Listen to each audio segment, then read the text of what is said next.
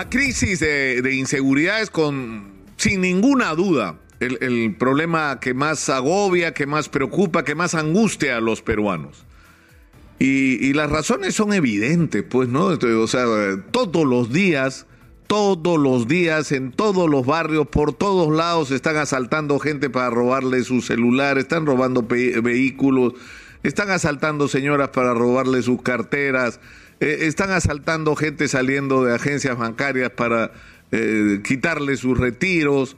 Eh, es decir, hay una red monstruosa de, extorsión a lo largo y ancho del país, donde cada vez más negocios se, han, ven afectados. Y no estamos hablando solo de la extorsión en industria de la construcción, de no puedes construir nada si no pagas coimas o si no pagas una, una especie de cupo mensual, ¿no? Sino que hablamos de todo, toda clase de pequeños negocios de toda naturaleza. Entonces, y a, esto se suma además el gravísimo problema de la inseguridad generada por el crimen organizado. Es decir, por delitos más sofisticados como el narcotráfico, el tráfico de maderas, el tráfico con el mineral extraído de manera ilegal que termina exportándose, ¿no? sin que se investigue y se determine como debería por qué ocurren estas situaciones. Eh, entonces, esto debería llegar a la conclusión o nos debería obligar a la conclusión de que la inseguridad es, eh, debería ser una de nuestras prioridades.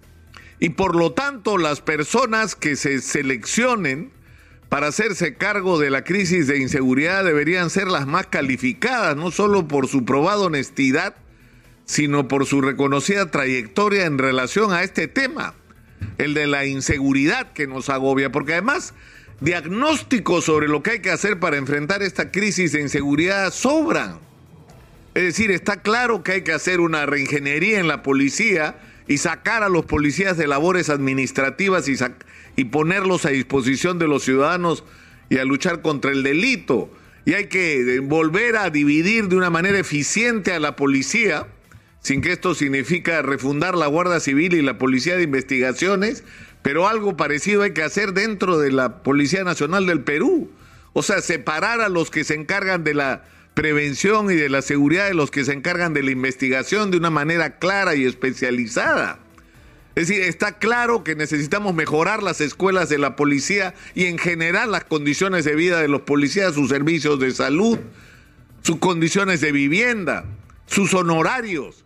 Está claro que hay que equipar a la policía adecuadamente, porque con una policía moralmente respaldada y que sienta que, lo, que los ciudadanos a través del Estado reconocen su trabajo, los policías tengan además los recursos tecnológicos que en todo el mundo moderno se están utilizando. Y cuando hablo del mundo moderno, no estoy hablando de Europa, estoy hablando de cualquier otro país cruzando cualquiera de nuestras fronteras las centrales de información, los equipos tecnológicos para sincronizar la actuación de todos los policías en coordinación con las fuerzas de serenazgo, con las juntas vecinales, con las organizaciones en los barrios. Es decir, lo que hay que hacer está absolutamente claro, pero les voy a dar la explicación de por qué no se hacen las cosas que deberían hacerse, que son dos listas. Juan Carrasco Millones, uno. Luis Barranzuela Vite, dos. Abelino Guillén, 3. Alfonso Chava Estrada, 4. Dimitris Enmancha Artola, 5. Mariano González, 6. Willy Huerta, 7. ¿Saben quiénes son estos siete señores? Los siete ministros del interior que hemos tenido. O sea, ¿cómo vamos, vas a organizar la guerra contra la delincuencia si tienes un ministro cada dos meses? Cada dos meses, ese es el promedio. Y le voy a leer otra lista. ¿Dónde está la otra lista? Acá la tengo. César Augusto Cervantes, uno. Todos son generales. Javier Santos Gallardo, dos. Vicente Tiburcio, tres. Luis Alberto Vera, cuatro. Raúl Enrique Alfaro, cinco. ¿Saben quiénes son estos señores?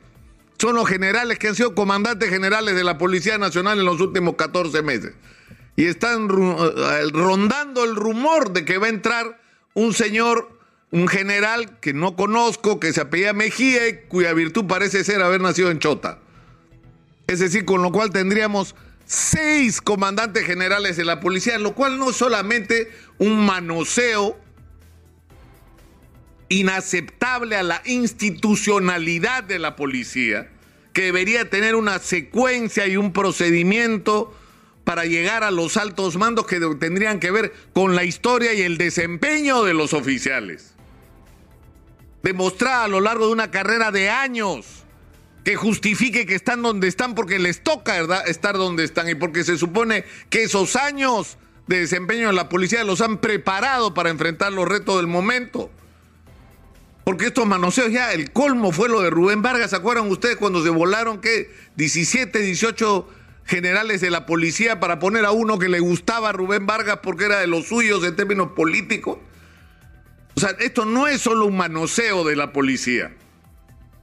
Esto es un problema que tiene que ver con la eficiencia.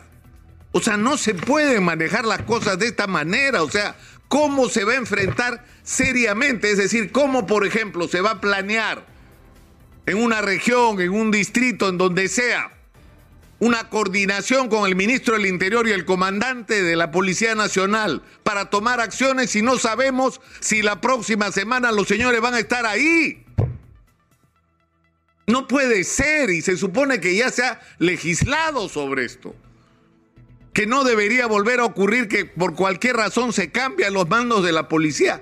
Es decir, o sea, ya, ya se supone que tienen que durar dos años y que luego dentro de esos dos años la única razón por la que lo tienes que sacar es porque tienes alguna causa justificada, porque cometió un delito, una infracción, alguna falta grave, algo que amerite que lo tienes que sacar porque es decir, ha hecho algo incorrecto, no por cualquier circunstancia política del momento. Es decir, no podemos enfrentar con seriedad la lucha contra la delincuencia si no tenemos un mínimo de estabilidad en el manejo de la seguridad a cargo del ministro del Interior y el comandante general de la policía. Es decir, tenemos que empezar por ahí. Si no, ¿con quién discutimos? ¿A quién entrevistamos los periodistas? ¿Quiénes son los interlocutores? No solamente con el Parlamento, sino con los, con los gobiernos regionales y locales. Si no sabemos si van a estar ahí la próxima semana, como ya señalé. Es decir, esto tiene que cambiar.